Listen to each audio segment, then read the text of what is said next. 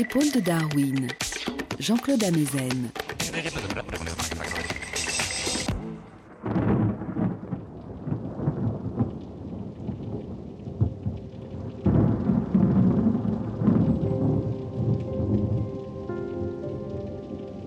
Bonjour à tous. Sur les épaules de Darwin, sur les épaules des géants. Se tenir sur les épaules des géants et voir plus loin, voir dans l'invisible, à travers l'espace et à travers le temps. Voir par-delà les apparences en nous, au plus profond de nous. Voir que nous ne cessons de nous transformer tout au long de notre existence, que nous sommes chaque jour différents de ce que nous étions auparavant tout au long de ce voyage qui n'a pour nous ni commencement ni fin, même si nous savons, même si nous avons appris des autres, qu'il fut un temps où nous n'étions pas encore là et qu'il y aura un temps où nous ne serons plus là. Réaliser que nous sommes chaque jour nouveaux. Nous le savons, nous le ressentons, nous nous souvenons que nous étions pour partie les mêmes et pour partie différents, parfois si différents, à différentes périodes de notre passé. Et pourtant, le plus souvent, nous vivons, dit Paul Éluard, dans le dur désir de durer, nous vivons dans l'oubli de nos métamorphoses. Nous sommes en permanence en train de nous transformer, de changer, d'évoluer, en train de naître, en train de renaître. Et en cela, nous partageons avec l'ensemble du monde vivant cette étrange propriété qui a donné son nom à ce que nous appelons la nature, natura, littéralement ce qui est en train de naître, ce qui est en permanence en train de naître. Et ce qui est vrai à l'échelle de l'immense généalogie du vivant qui s'étend au long de plus de 3 milliards et demi d'années, est vrai aussi de chacun des êtres vivants qui est né et qui a disparu dans la nuit des temps et de chacun des êtres vivants qui nous entourent aujourd'hui. Et pour les êtres vivants qui possèdent un cerveau et une forme de vie intérieure, mentale, le cerveau, lui aussi, ne cesse de se modifier, de se recomposer tout au long de l'existence en fonction des expériences vécues. Et c'est le cas aussi chez de tout petits animaux dont je vous ai souvent parlé, de tout petits animaux qui nous rendent d'inestimables services et qui sont aujourd'hui en péril, nos amis les abeilles à miel, Apis mellifera. Chez les abeilles, deux sœurs jumelles, deux embryons génétiquement identiques, peuvent se développer de deux manières radicalement différentes selon leur environnement extérieur, selon la nourriture que leur procurent les abeilles ouvrières adultes, les nourrices. Et en fonction de la quantité de gelée royale dont elles seront nourries, les embryons deviendront soit une petite ouvrière stérile qui vivra en moyenne deux ou trois mois, soit une reine de grande taille, féconde, qui pondra d'innombrables œufs et qui pourra vivre jusqu'à cinq ans, c'est-à-dire 20 à 30 fois plus longtemps. Et ainsi, il y a pour les abeilles, en fonction de leur environnement, au moins deux façons profondément différentes d'utiliser leur même gène, qui aboutissent à la construction de corps dont les potentialités sont profondément différentes et au développement de comportements très différents les uns des autres. Mais une fois qu'une petite abeille ouvrière est née, son comportement et ses activités vont continuer à se modifier. Durant les deux à trois premières semaines qui suivent sa naissance, la jeune abeille ouvrière va demeurer à l'intérieur du nid ou de la ruche. Le plus souvent, ses premières activités seront celles d'une nourrice. Elle s'occupe de la reine qui ne peut se nourrir seule et elle nourrit les petites larves en train de se développer. Puis, au bout de ces deux à trois premières semaines, la plupart des nourrices vont quitter pour la première fois leur nid ou leur ruche.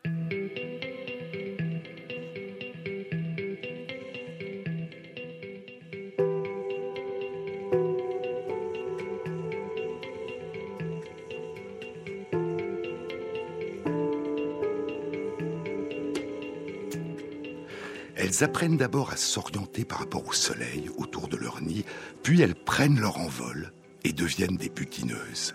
Elles récoltent les richesses alentour et reviennent danser dans l'obscurité du nid. Leur danse indique à leurs sœurs la direction et la distance des lieux où les fleurs ont été particulièrement nombreuses et savoureuses. Parmi les butineuses les plus expérimentées et les plus aventureuses, émergeront plus tard des exploratrices qui parcourront sans cesse les alentours sur de grandes étendues, à la recherche de nouveaux territoires inconnus, à la découverte de nouvelles récoltes. L'été venu, quand débutera le temps de la grande migration de la reine qui, avec la plus grande partie de sa colonie, abandonne la ruche ou le nid à la future reine et aux futures ouvrières en train de naître, quand l'essaim se sera posé sur la branche d'un arbre près de l'ancien domicile, ce sont ces exploratrices qui partiront à la recherche d'un nouveau domicile et qui voteront ensemble pour choisir démocratiquement le meilleur nid ou la meilleure ruche parmi tous les lieux qu'elles auront découverts et appréciés.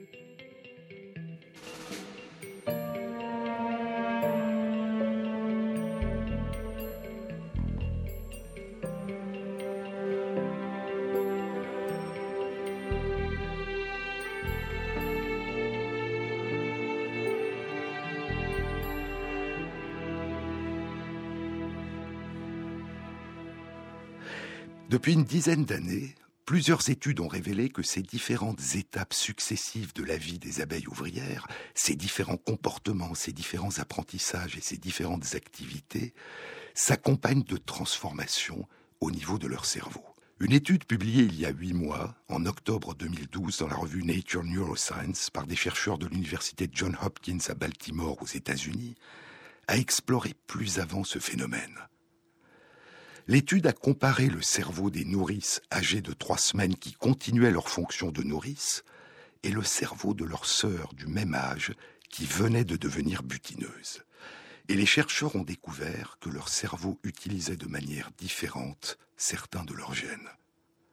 Il y avait 155 gènes qui étaient utilisés différemment par le cerveau des nourrices et par le cerveau des butineuses. Les chercheurs se sont alors demandé si c'était ces changements dans le cerveau qui étaient la cause de la modification de la carrière professionnelle des abeilles, ou si c'était leur changement de comportement, le fait qu'elles étaient en train de réaliser une nouvelle activité dans un nouvel environnement qui changeait la façon dont leur cerveau utilisait certains de leurs gènes. Comment savoir? Pour tenter de répondre, les chercheurs ont réalisé l'expérience suivante. Ils ont attendu que les butineuses soient parties récolter le pollen et le nectar, abandonnant la ruche à leurs sœurs nourrices ménagères, et ils ont retiré les nourrices de la ruche et les ont transportées dans une autre ruche. Et lorsque les butineuses sont revenues chargées de pollen et de nectar, il n'y avait plus de nourrices pour s'occuper des larves et de la reine. Alors, une partie des butineuses a changé de métier et s'est remise à l'activité de nourrice. Lorsque les chercheurs ont exploré leur cerveau, ils ont découvert que le cerveau de ces butineuses plus âgées, reconverties en nourrices, s'était modifié.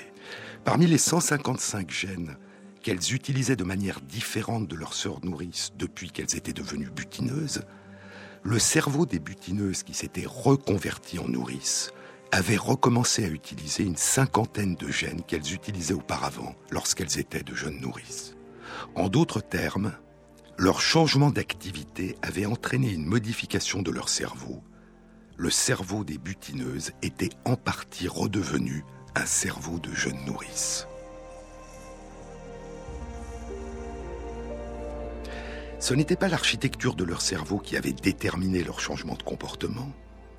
C'était le changement d'environnement dans leur ruche, l'absence soudaine de nourrice qui avait entraîné leur changement de comportement et c'était ce changement de comportement qui avait modifié en partie l'architecture et le fonctionnement de leur cerveau.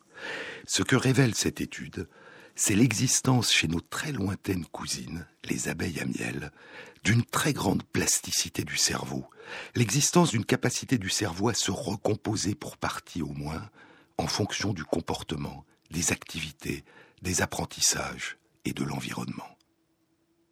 Et chez certains des animaux qui sont nos parents plus proches, la plasticité du cerveau implique non seulement cette capacité à se recomposer, à se reconfigurer tout au long de l'existence en fonction des apprentissages et des activités, mais aussi, en partie au moins, une capacité à se renouveler, à rajeunir, à se repeupler tout au long de l'existence de cellules qui viennent de naître.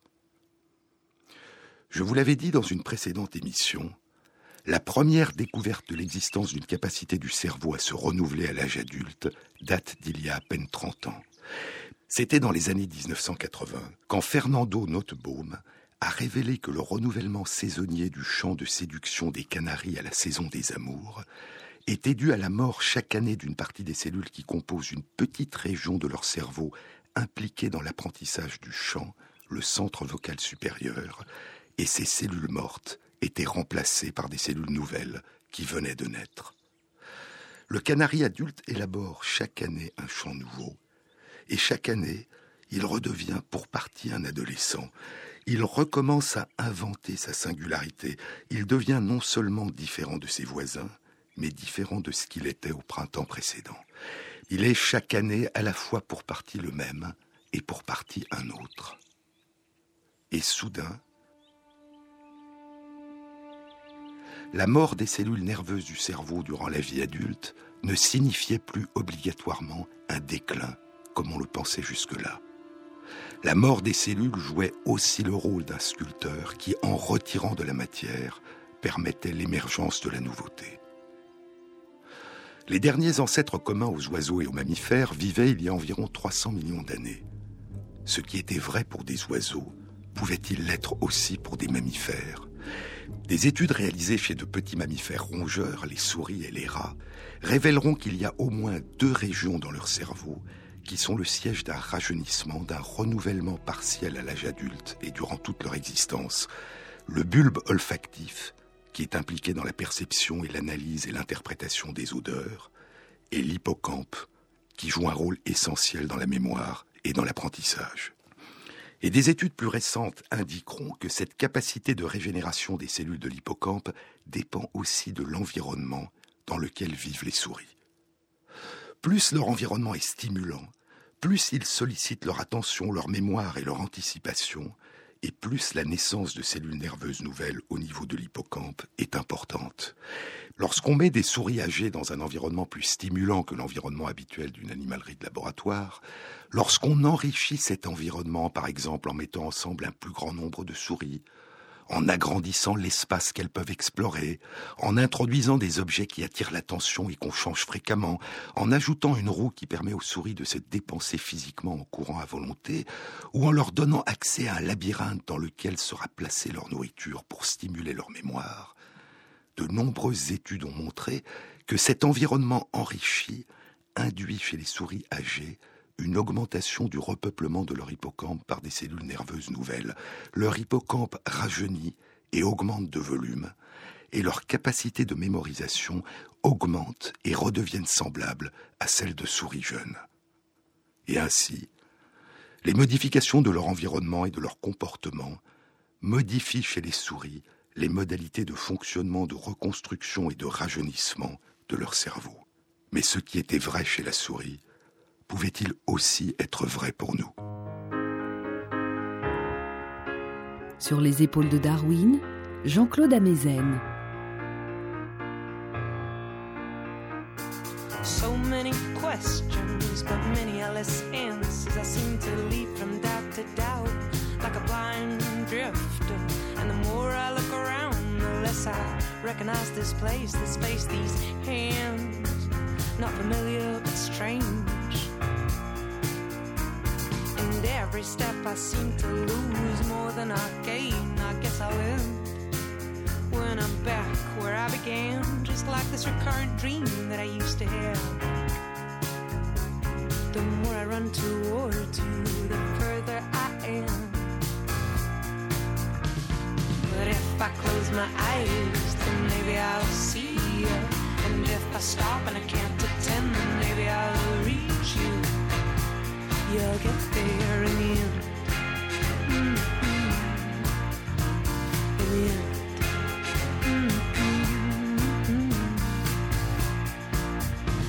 So give me some certainties to easing up the pain. Give me some truth that stands so that I understand. Cause I've got nothing to hold. It's like running water through my fingers. Find me something to keep to help me sleep.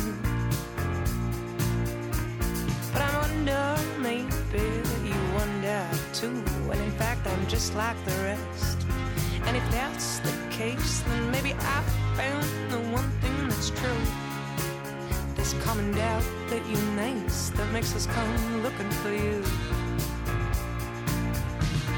But if I close my eyes, then maybe I'll see you. And if I stop and I count to ten, then maybe I'll reach you. You'll get there in the end.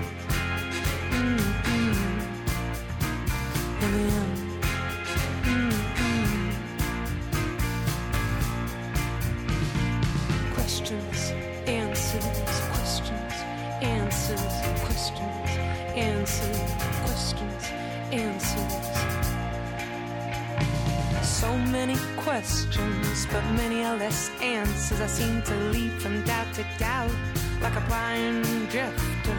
And the more I look around, the less I recognize this place, this face, these hands. Not familiar, but strange. And every step I seem to lose more than I gain. I guess I'll end when I'm back where I began. Just like this recurrent dream that I used to have. The more I run towards you, the further I am. But if I close my eyes, then maybe I'll see. And if I stop and I count to ten, then maybe I'll reach you. You'll get there in the end. Mm-mm. In the end.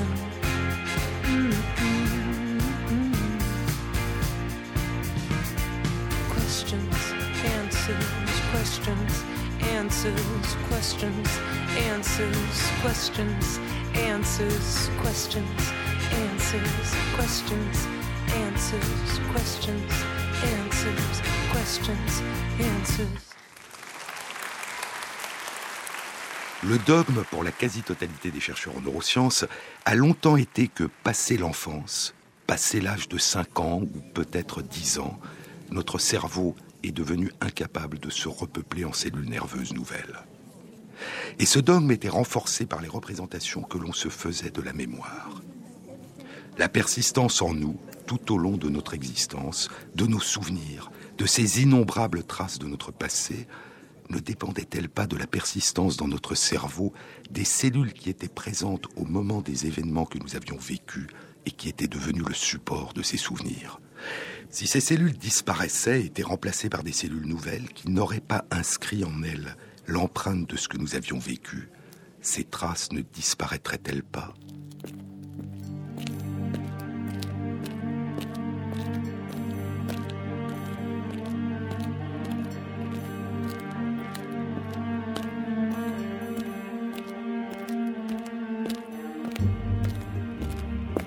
Renaître, rajeunir, signifierait alors oublier, nous oublier à nous-mêmes, effacer notre passé. Et même si l'on pouvait se prendre à rêver et à souhaiter un cerveau capable comme le phénix de renaître de ses cendres, ce rêve n'était-il pas absurde? Le cerveau qui renaîtrait ne serait plus celui qui avait vécu notre vie antérieure. Ou du moins tel était le dogme jusqu'à ce qu'une équipe suédoise publie il y a 15 ans, en 1998, la première étude révélant la naissance de cellules nerveuses nouvelles dans l'hippocampe de personnes adultes. Et Fred Gage, un chercheur du Salk Institute en Californie qui avait exploré les capacités de régénération du cerveau humain et avait collaboré à l'étude suédoise, écrira Ce sont les études de Notbaum sur le canari qui nous ont ouvert les yeux sur le fait que le cerveau adulte se transforme et produit des cellules nouvelles tout au long de la vie. Mais l'étude suédoise de 1998 n'a jamais pu être reproduite, pour la raison suivante. Elle avait été réalisée chez des personnes malades atteintes d'un cancer, chez qui un produit avait été injecté dans le but de mesurer l'importance de la prolifération de leurs cellules cancéreuses pour tenter de déterminer l'efficacité des traitements anticancéreux qu'elles recevaient. Ce produit, le bromodéoxyuridine, ou BRDU, est incorporé dans l'ADN, cette longue molécule qui contient nos gènes, à chaque fois qu'une copie complète de l'ADN est fabriquée, à chaque nouvelle division de la cellule qui donne naissance à une cellule nouvelle. Et les cellules qui sont nées durant les quelques heures ou jours pendant lesquels le BRDU a été injecté, peuvent être identifiées par le fait qu'elles ont incorporé le BRDU dans leur ADN. Certains patients avaient donné leur accord pour que leur cerveau soit étudié après leur décès. Et les chercheurs avaient découvert que certaines des cellules nerveuses de leur hippocampe étaient nées durant la période où le BRDU avait été injecté. Mais il s'est avéré depuis que le BRDU avait une certaine toxicité, et pour cette raison, il a été décidé que ce produit ne devait pas être utilisé chez des personnes, et aucune étude de ce type n'a depuis été réalisée. Il s'agit donc depuis 15 ans de la seule étude indiquant l'existence d'une naissance de cellules nerveuses nouvelles dans l'hippocampe de personnes adultes. Une seule étude non reproduite par d'autres, ne peut avoir valeur de preuve en science. Et pour cette raison, l'existence dans notre cerveau d'un rajeunissement de l'hippocampe a fait depuis 15 ans l'objet de questionnements et de débats. S'agissait-il d'une réalité ou d'une illusion?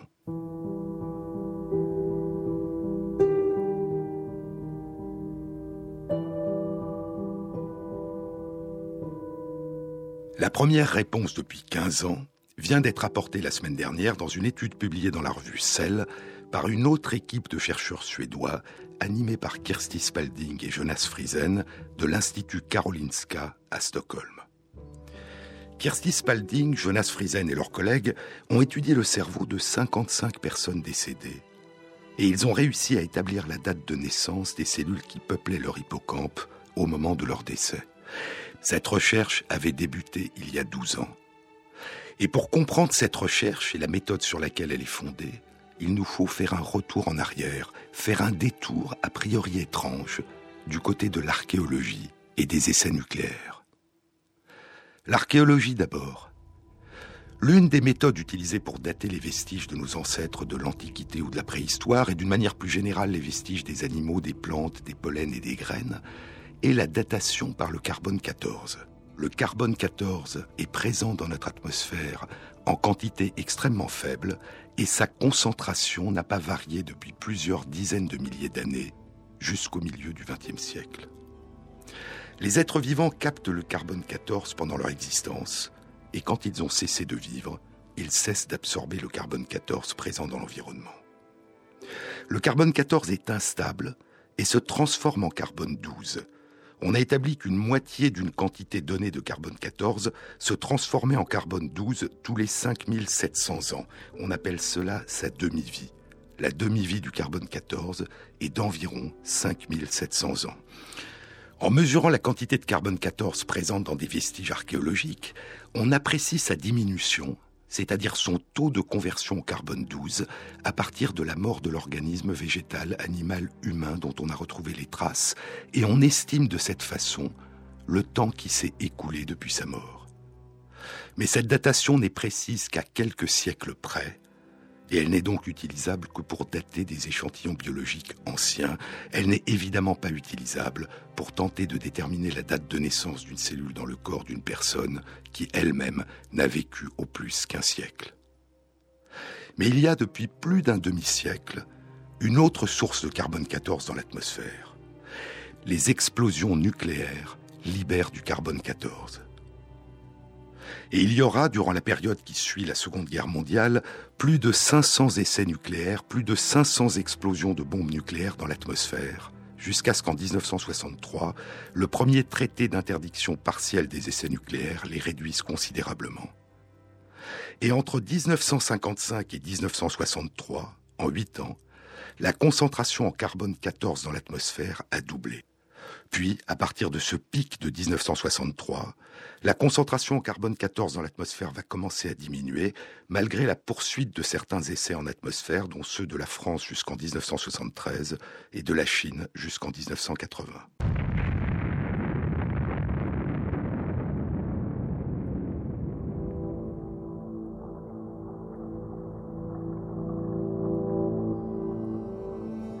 Le pic de carbone 14 dans l'atmosphère a été atteint en 8 ans, mais la diminution a été plus lente. Au bout de 50 ans, elle n'est pas encore complète, et on estime que le retour au niveau initial de carbone 14 dans l'atmosphère sera atteint dans une dizaine d'années. Mais la baisse en un demi-siècle de ce pic de concentration dans l'atmosphère de carbone 14 libéré par les explosions nucléaires n'est pas due à sa transformation spontanée en carbone 12, qui ne ferait baisser sa quantité dans l'atmosphère que d'une moitié tous les 5700 ans.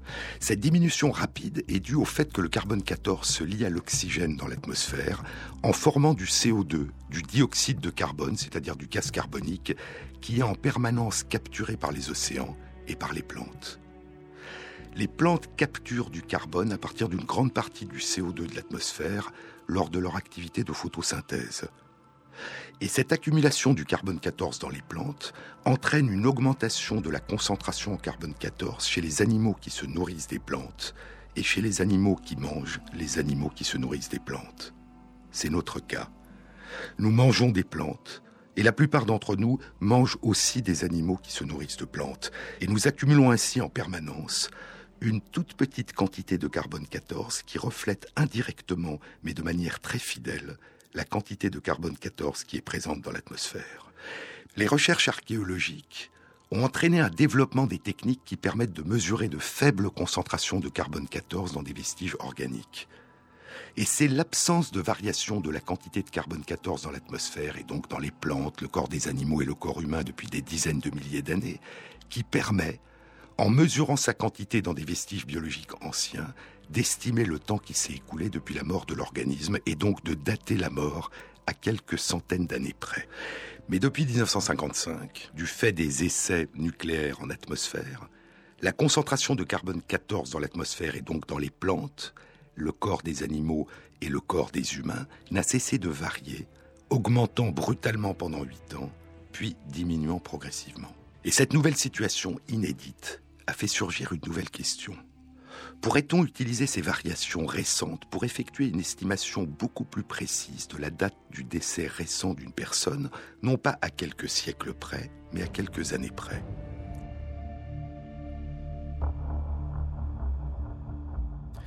C'est cette question que poseront deux physiciens, Walter Kutschera et Eva Maria Wild, qui travaillent à Vienne et qui utilisent la mesure du carbone 14 pour dater avec des archéologues des vestiges biologiques anciens.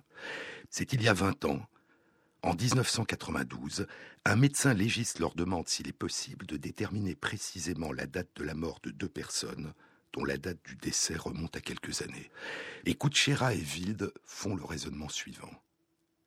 S'ils peuvent mesurer la quantité de carbone 14 présente dans un organe du corps qui fabrique ou absorbe en permanence des composants biologiques nouveaux, la quantité de carbone 14 présente dans cet organe devrait permettre de déterminer la date du décès, la date du dernier moment où cet organe a absorbé des molécules dont la personne s'était nourrie. Et en utilisant cette méthode, Kutschera et Wild réussiront à dater le décès de chacune de ces deux personnes avec une précision de moins d'un an, L'une des personnes était morte en 1988, quatre ans auparavant, et l'autre un an plus tard, en 1989.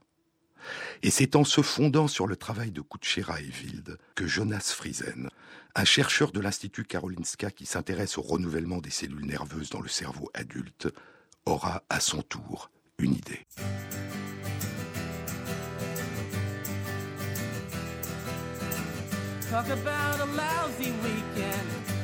Find a single friend, friend.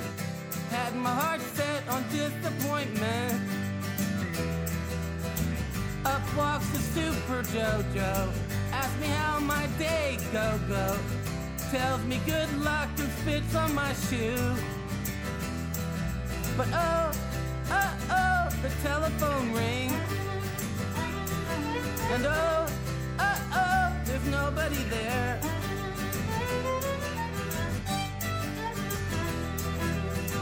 Saw a girl on the street corner say, Hey, I'm a lonely loner. She looks at me like I'm some sort of crud. Fast cars pass me by. Everybody cursing me why. Find a donut in the sewer. Oh, oh, oh, the telephone rings. And oh, nobody there.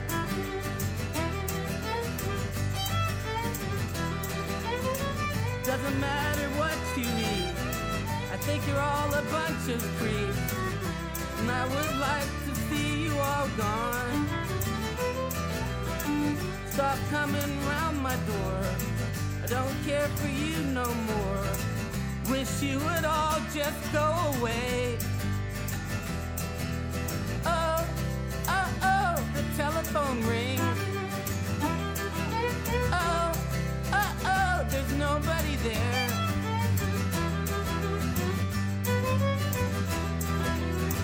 Talk about a lousy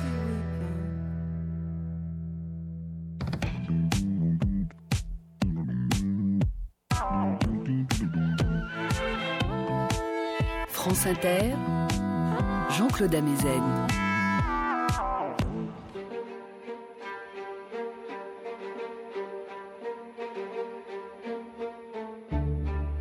Raisonnement de Jonas Friesen est le suivant. Les cellules de notre corps échangent en permanence avec leur environnement des molécules qui contiennent du carbone. La quantité de carbone 14 présente dans ces cellules permettra donc, comme l'ont fait Kuchera et Wild, de déterminer quand la personne a cessé de vivre, de déterminer la date de son décès. Mais ce qui intéresse Friesen, ce n'est pas de déterminer la date de décès d'une personne, c'est de découvrir la date de naissance dans son corps de certaines de ses cellules, les cellules nerveuses de son cerveau.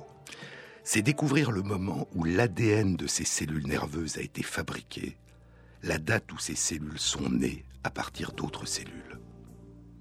Et contrairement au reste du contenu de la cellule, l'ADN, une fois qu'il a été fabriqué, échange très peu, voire pas du tout de molécules carbonées avec son environnement. La composition moléculaire de l'ADN, et donc sa composition en carbone, demeure pour l'essentiel celle qu'elle était au moment où cet ADN a été fabriqué, au moment où la cellule est née, au moment où son ADN a été copié à partir de l'ADN de la cellule mère qui lui a donné naissance. Et Friesen se dit que si l'on pouvait mesurer la quantité de carbone 14 présent dans l'ADN d'une population particulière de cellules, on pourrait déterminer à quelle date ces cellules sont nées. Et on pourrait alors savoir si ces cellules sont nées avant ou peu après la naissance de la personne, ou si elles sont nées plus tard, au cours de sa vie adulte. On disposerait alors d'une sorte de machine à voyager à travers le temps, d'un moyen de remonter le temps vers le passé, à l'intérieur de notre corps, de rechercher la date de naissance des différentes populations de cellules qui nous composent et d'explorer jusqu'à quel point notre corps continue à se reconstruire tout au long de notre existence. Et si on pouvait effectuer cette mesure dans l'ADN des cellules nerveuses du cerveau de personnes décédées, on pourrait déterminer la date de naissance des différentes populations de cellules nerveuses qui le composent et tenter de répondre à cette question centrale. Le cerveau d'une personne adulte est-il capable de rajeunir, de se renouveler, en faisant naître de nouvelles cellules? Mais, dira Jonas Friesen, tous les post-doctorants de son laboratoire à qui propose d'explorer cette idée vont refuser en lui disant que ce projet est trop difficile à réaliser et a trop peu de chances de réussir. Tous sauf une, Kirsty Spalding. Kirsty Spalding vient d'obtenir son doctorat en neurosciences en Australie. Elle a décidé de poursuivre ses recherches aux États-Unis, mais avant, elle veut travailler un an en Europe. Et elle a choisi de passer cette année de recherche à l'Institut Karolinska, dans le laboratoire de Jonas Friesen. Et à la fin de l'année 2001, elle décide de s'engager dans cette aventure, dans ce projet nouveau, original, complexe, de longue haleine. Elle ne partira pas comme elle l'avait prévu aux États-Unis. Elle restera au Karolinska.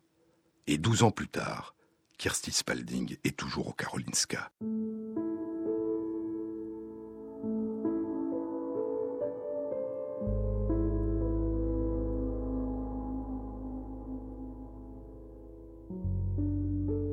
J'ai aimé, dira-t-elle des années plus tard, j'ai aimé la problématique que posait ce projet et j'avais l'avantage sur les autres de ne pas réaliser à quel point il serait difficile.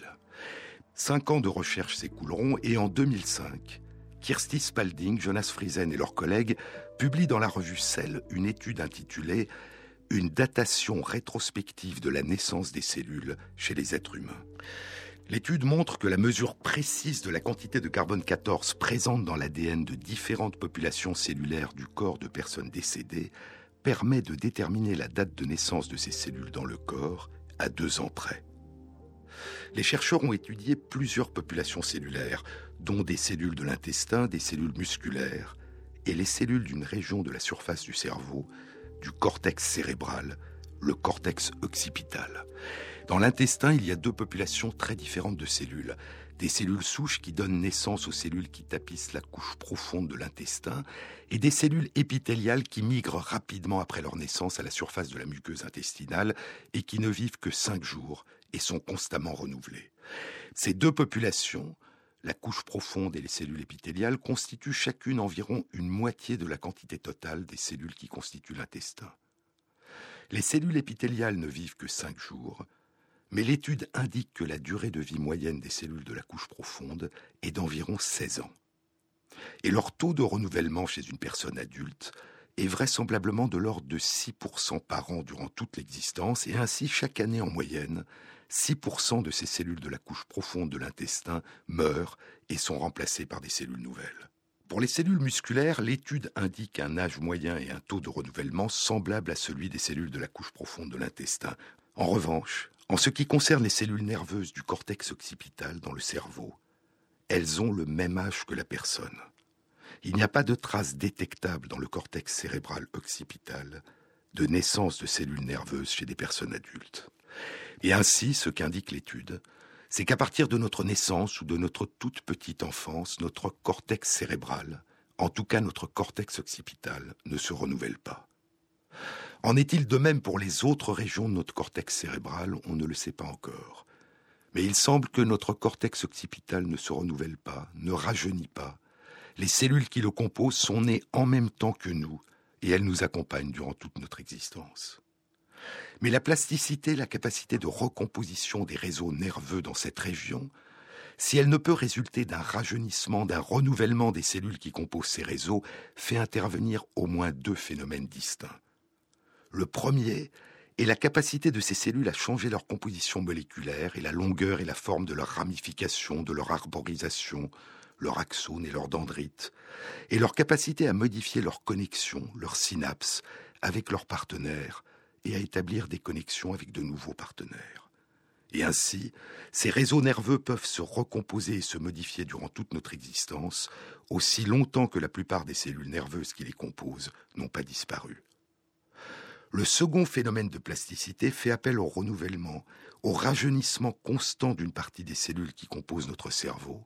Mais ces cellules ne sont pas des cellules nerveuses, des neurones, ce sont des cellules gliales, les oligodendrocytes qui fabriquent la gaine de myéline qui isole les axones et accélère la propagation de l'influx nerveux, et les astrocytes qui jouent un rôle important dans la survie et le fonctionnement des cellules nerveuses.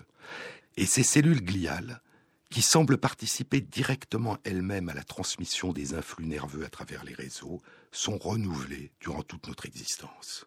Mais en ce qui concerne les cellules nerveuses, les neurones qui composent notre cortex occipital, ils semblent nous accompagner depuis notre naissance ou notre toute petite enfance, durant tout notre voyage à travers le temps. Mais existe-t-il ou non un renouvellement à l'âge adulte des cellules nerveuses, au moins dans certaines des régions de notre cerveau?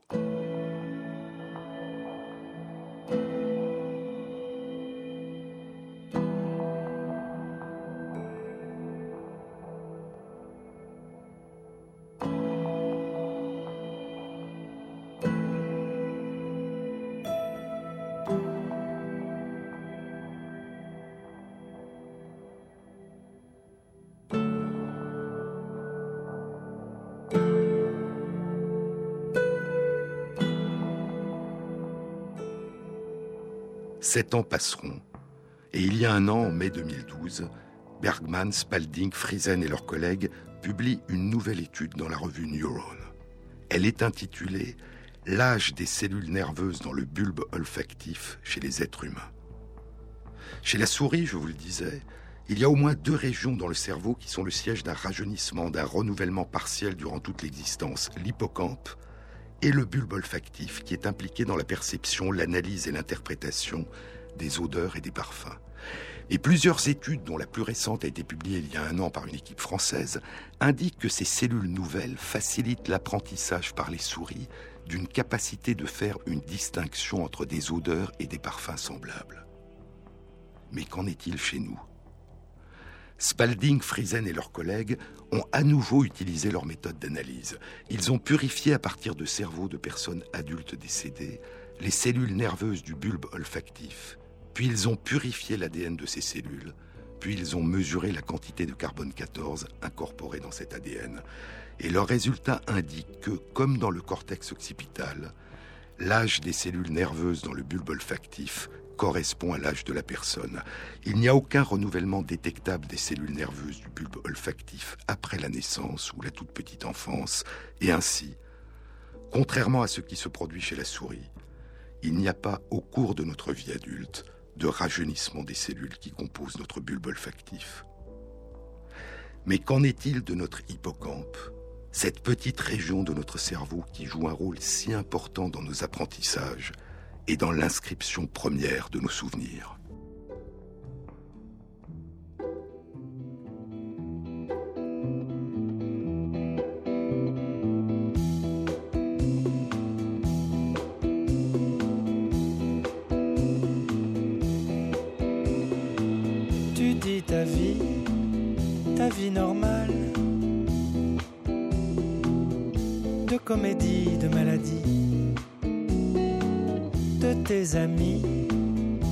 Tes mains sales,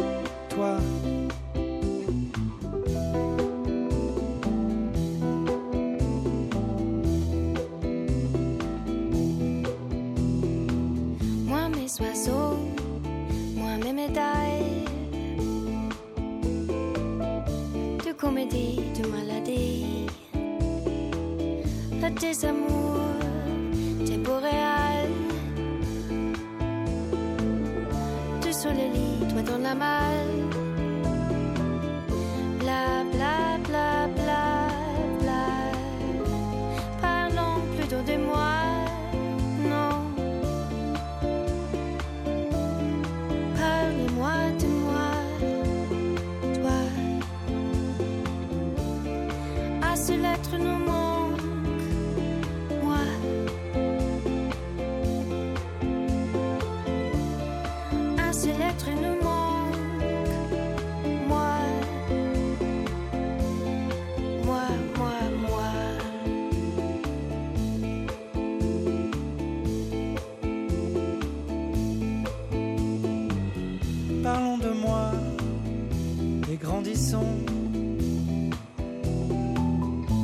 Faisons de moi notre passion.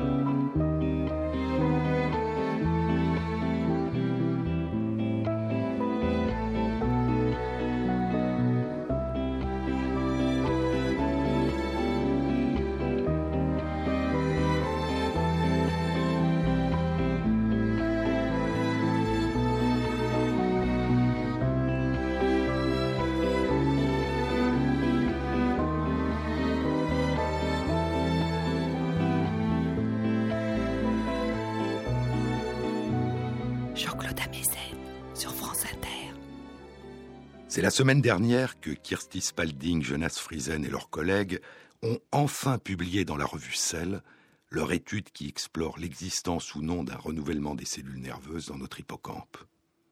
Et leur étude confirme pour la première fois les résultats de la seule publication antérieure qui avait décrit il y a 15 ans ce phénomène. Mais les résultats de leur étude sont beaucoup plus précis et beaucoup plus complets. Les chercheurs ont exploré les cerveaux de 55 personnes qui avaient donné leur accord pour que leur cerveau soit étudié après leur décès. La plus jeune avait 19 ans, la moins jeune était âgée de 92 ans. L'étude indique qu'il existe en notre hippocampe une minorité importante de cellules nerveuses qui sont renouvelées durant toute notre vie adulte. Cette population de cellules représente un peu plus d'un tiers du nombre total des cellules nerveuses de l'hippocampe et elle constitue la quasi-totalité d'une région particulière de l'hippocampe qu'on appelle le gyrus denté.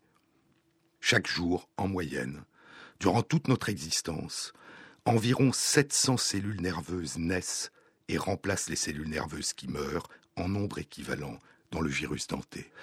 Chaque année, près de 2% des cellules nerveuses de cette région de l'hippocampe sont remplacées par des cellules nouvelles, environ 250 000 cellules par an. Et l'étude indique que, concernant ces phénomènes, il y a au moins deux différences importantes entre nous et nos cousines les souris.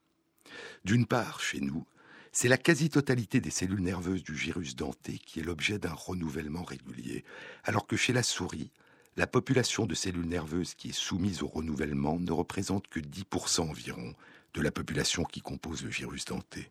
Et d'autre part, contrairement à ce qui se produit chez la souris où le taux de renouvellement de ces cellules nerveuses à l'âge adulte va diminuer avec l'âge, chez nous, ce taux de renouvellement semble demeurer constant.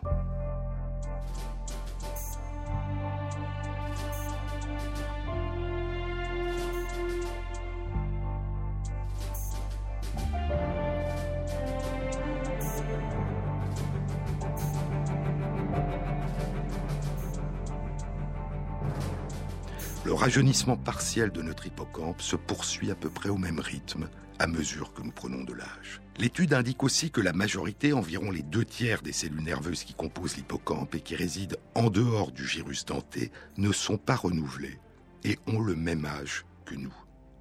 Ces cellules datent de notre naissance ou de notre toute petite enfance. Et cette population de cellules nerveuses qui ne se renouvellent pas va, elle, commencer à diminuer en nombre à mesure que nous prenons de l'âge. Et ainsi, une majorité des cellules qui nous permettent d'inscrire en nous nos souvenirs ont le même âge que nous. Elles nous accompagnent depuis notre naissance ou notre toute petite enfance.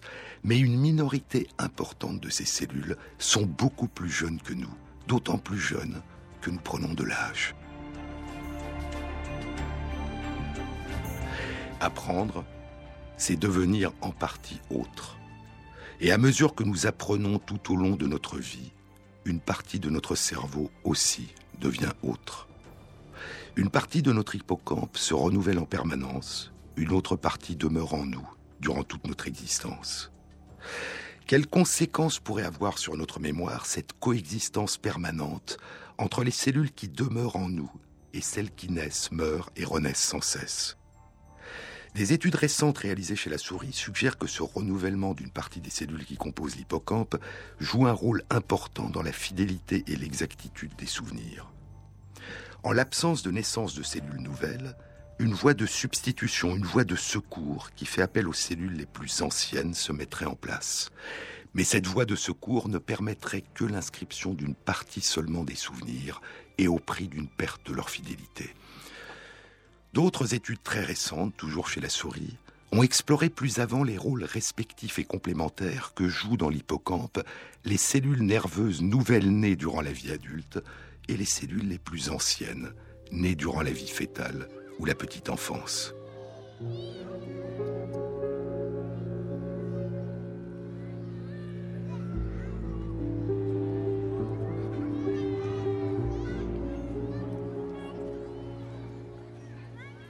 Les cellules les plus jeunes permettraient de bien distinguer entre eux, de faire la différence entre des souvenirs partiellement semblables. Par exemple, en ce qui nous concerne, distinguer un platane d'un chêne tout en nous souvenant que tous deux sont des arbres, ou nous souvenir non seulement que nous avons garé notre voiture dans un parking habituel, mais nous souvenir aussi à quelle place nous l'avons garée la dernière fois. Et les cellules les plus anciennes permettraient au contraire de créer des liens entre des souvenirs différents.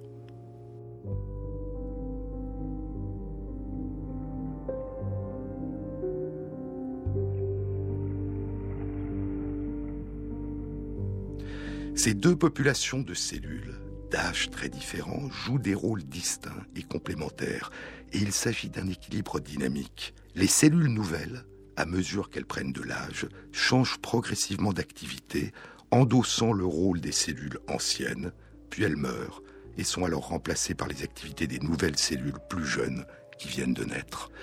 Être capable de faire la différence entre des souvenirs qui sont partiellement semblables est à la base de cette capacité d'adaptation dont nous faisons preuve dans de nombreuses circonstances de notre vie quotidienne.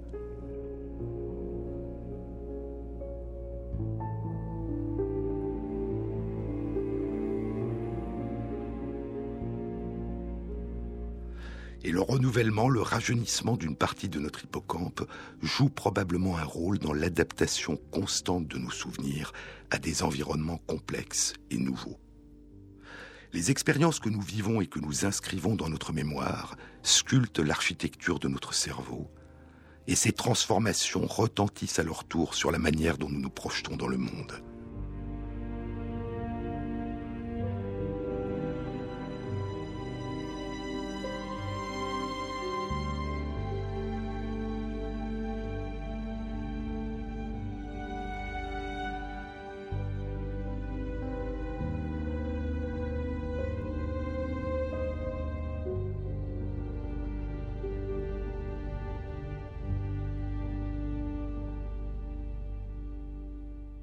Elle modifie notre manière de percevoir nos environnements.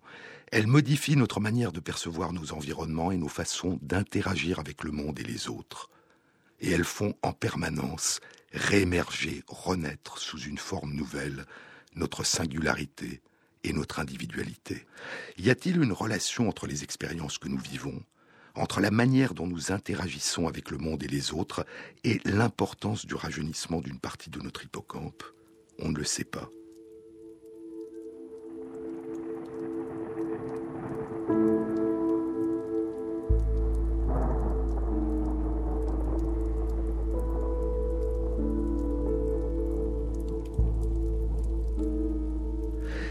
Mais une étude récente indique l'existence d'une telle relation chez la souris. L'étude a été publiée il y a un mois dans la revue Science. Elle est intitulée L'émergence de l'individualité chez des souris génétiquement identiques. Et nous la découvrirons dans une prochaine émission.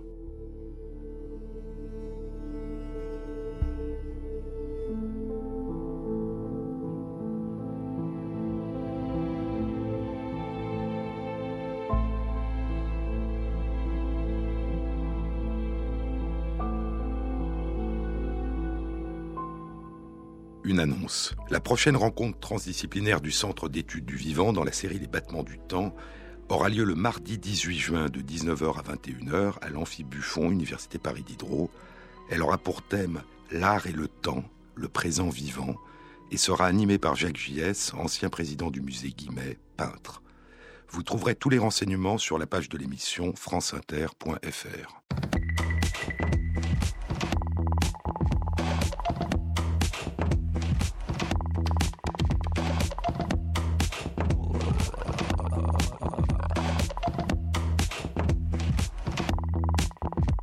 Cette émission a été réalisée par Fabrice Lègle, avec à la prise de son Alice Berger et Thierry Dupin pour la programmation des chansons.